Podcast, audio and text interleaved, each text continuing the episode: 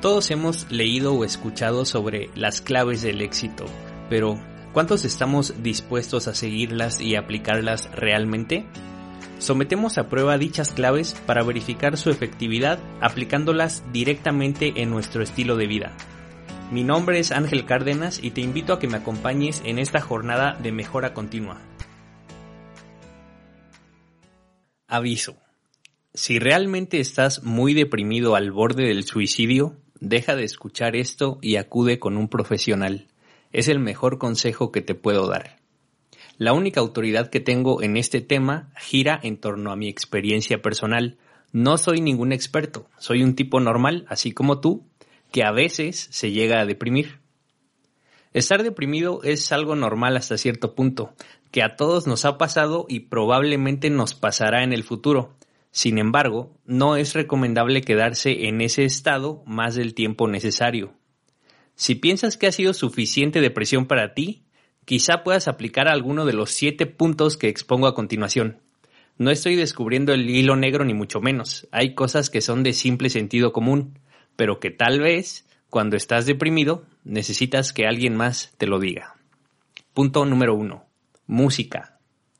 Estoy seguro de que en tu biblioteca musical hay al menos 15 canciones que te ponen de buenas apenas al escuchar los primeros acordes. Quizá en este momento no te generen alegría instantánea, pero créeme, es algo que inconscientemente te hará sentir mejor. Y por favor, evita las canciones tristes. Punto número 2. Salte de tu casa. Y no me malinterpretes, no estoy diciendo que abandones a tu familia y te salgas sin rumbo para nunca jamás volver. A lo que me refiero es que en tu casa solo encontrarás cosas que son comunes para ti, cosas conocidas. No hay nada que te genere emociones nuevas y lo más probable es que termines acostado en tu cama tapado hasta la cabeza y pensando en todo lo que te hace sufrir.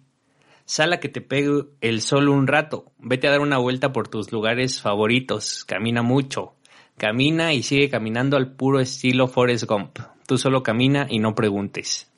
Punto número 3. Aprende algo nuevo. La mejor forma de salir de la depresión es manteniendo la mente activa y alejada de los pensamientos negativos, y para esto hay mil y una actividades que puedes realizar, desde aprender el delicado arte de la papiroflexia hasta entrenarte en algún arte marcial. Puedes tomar cursos gratuitos en Internet para aprender a manejar algún software de tu interés, aprender otro idioma, aprender a cocinar, a tocar un instrumento musical, abrir un blog, hacer tu propio podcast, etc. Punto número 4. Conoce gente nueva.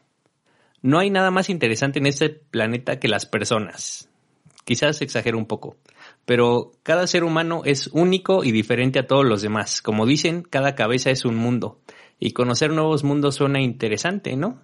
Intenta rodearte de personas positivas y alegres. Si aplicas el punto 3 de esta guía y te inscribes a un curso o un taller, seguro conocerás gente nueva. Punto 5. Platica con tus amigos y o familiares. A veces lo que necesitas es simplemente desahogarte y para esto no hay como un amigo incondicional o tal vez tus padres o alguien de tu completa confianza. Tal vez las palabras de aliento de la persona adecuada puedan tener un efecto positivo en tu estado de ánimo. Sin embargo, no es recomendable ser una Magdalena por mucho tiempo. A las personas no les gusta rodearse de gente depresiva. Punto 6. Haz ejercicio. Este es el remedio infalible. Confía en mí. Si quieres, no hagas caso de ninguno de los puntos anteriores, pero dedícate una hora al día a hacer ejercicio hasta sudar tu ánimo mejorará casi de manera mágica al instante. Está comprobado que hacer ejercicio libera endorfinas que te hacen sentir más feliz. Así que si querías una solución fácil y rápida para sentirte mejor, esta es tu oportunidad. Tírate al piso y dame 20 lagartijas. Aunque es preferible que salgas a un parque o inscribirte a un gimnasio. Y punto número 7. Cambia tu actitud. Sé que en este momento no te interesa nada. Tienes la cabeza llena de pensamientos negativos, de fracaso, desesperanza, culpa, ansiedad, tristeza y demás. Pero pongámonos serios y piensa, ¿realmente tus problemas son tan graves? ¿Realmente piensas que nada tiene solución?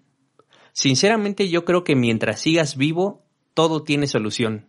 Si estás vivo es por algo.